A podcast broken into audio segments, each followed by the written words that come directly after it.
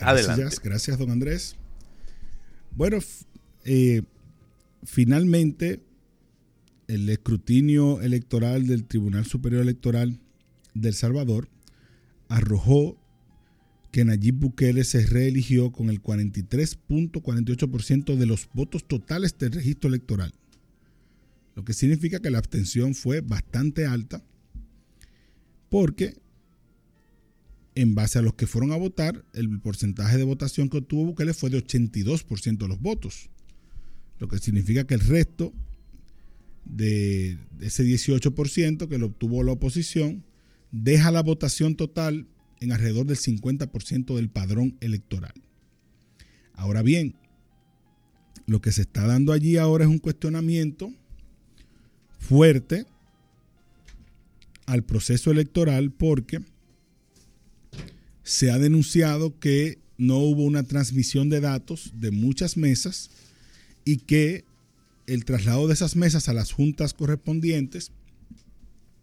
de alguna manera u otra fue vulnerado porque el mismo Tribunal Superior Electoral dice que no descarta que se hayan intervenido, que se hayan hecho intervenciones para que las cosas sucedan, sucedieran como sucedieron. Y la presidenta del organismo del Tribunal Superior Electoral, que está a cargo de organizar el proceso, Dora Martínez, dijo que habrá denuncias a las fiscalías por las fallas ocurridas el día de la votación que impidieron que se conocieran los resultados preliminares. Y lo hemos dicho anteriormente, no es que el resultado iba a ser distinto. Nayib Bukele iba a ganar las elecciones en El Salvador. De eso no había duda. La pregunta era con cuánto. Pero estos reclamos de anomalías que los reconoce el mismo Tribunal Superior, Electoral van a generar fuertes cuestionamientos, sobre todo en la parte legislativa, la elección de los diputados, que todavía no se está, no se tiene el conteo de esa parte. Y por eso hoy sale una noticia en algunos medios del Salvador que dicen que los magistrados suplentes del Tribunal Superior Electoral decidieron desligarse del proceso electoral y de las decisiones tomadas por la institución después del colapso del sistema de transmisión de resultados preliminares el 4 de febrero. Y que tres de esos magistrados ya han enviado cartas y las hicieron públicas eh, o algunos medios tuvieron acceso a las mismas, donde eh, sugieren que se han cometido acciones lejanas a la forma legal y que fueron decisiones unilaterales de, en este caso, los magistrados titulares. El sistema ya parece ser muy parecido al nuestro, donde hay titulares de, del organismo, pero cada titular tiene un suplente en caso de falta o de falta temporal o permanente. Entonces, eso ha generado fuertes cuestionamientos al proceso electoral en El Salvador, ya una semana de concluirse, porque ahora lo que hay es dudas sobre cómo terminará conformado el Congreso. En la parte presidencial, como he dicho anteriormente, no había duda de que Nayib Bukele se iba a alzar con el, con el triunfo. Pero será diferente para Nayib Bukele tener 58 de 60 diputados a tener 54, a tener 50 o tener 48, el número que sea. Porque ahí es que la oposición política podrá tener un espacio político en el cual eh, servir de contrapeso al mismo Nayib Bukele, que como ya hemos dicho anteriormente, él mismo es el que ha dado las señales de que va camino a una reelección indefinida. Porque en el caso de esta reelección que le estaba prohibida, lo que se hizo fue una interpretación del Tribunal eh, Constitucional de la, de la, Suprema Corte de Justicia de allí,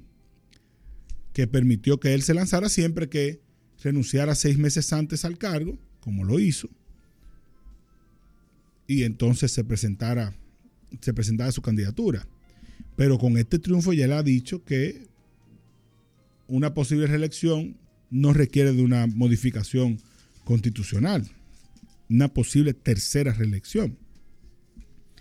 Entonces, por eso es tan importante o será tan relevante en este caso, el resultado en términos del proceso legislativo de la Cámara de Diputados, porque sería, sería el único contrapeso que tendrían allí Bukele en el ámbito político, porque ya tienen el resto de las instituciones una, un control, ya en la parte municipal, eh, los organismos de contrapeso le han sido favorables en sus decisiones. No puedo decir que es que él ha puesto a, a los que estén ahí, pero le, le, han sido favorables. Y bueno, de alguna manera u otra, el reclamo de la oposición va en ese sentido, de que las irregularidades que se han presentado, lo que buscan es que él pueda mantener el control del Senado en estas elecciones de un Congreso unicameral, que como he dicho anteriormente son 60 diputados, y que en un principio el mismo Nayib Bukele dijo que había obtenido 58 de los 60 puestos en el conteo de él. Pero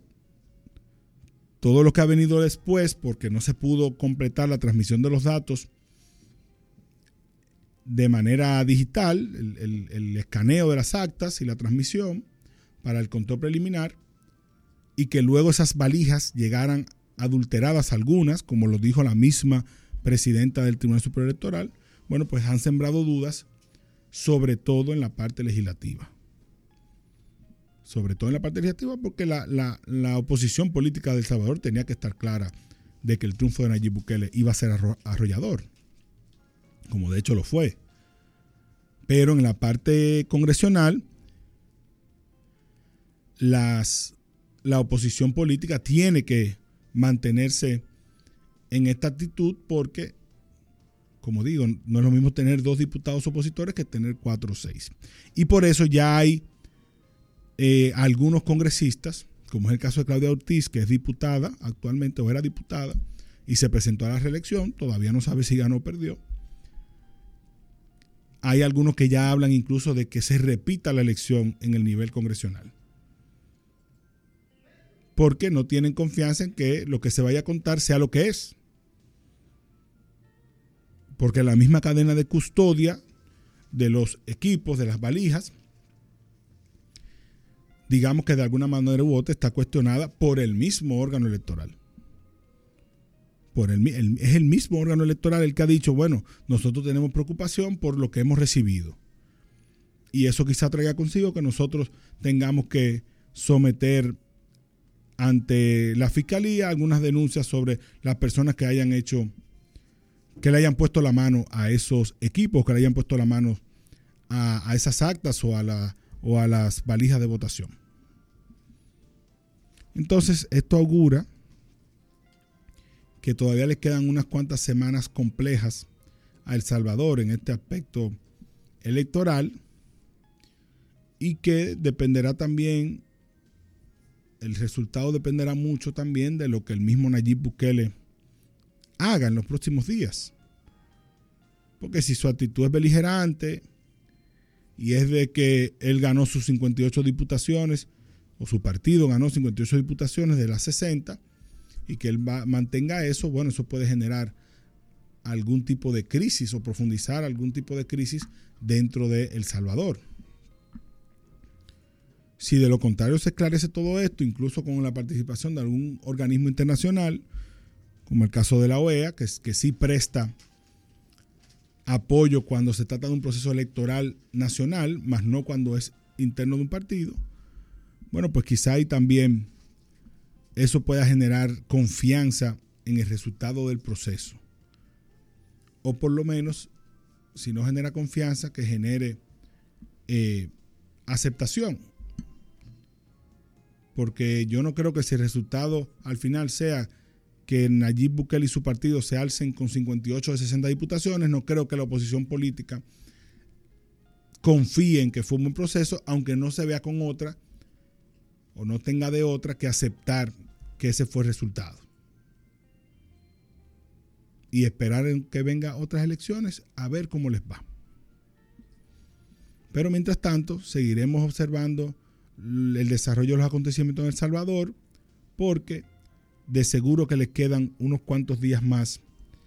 de enfrentamientos públicos, de denuncias, de dificultades y ojalá que en este caso el Tribunal Superior Electoral no sea el que quede desprestigiado, como ha sucedido en otras latitudes. Lo dejamos hasta ahí, hacemos una pausa y volvemos en breve. El matutino de la 90.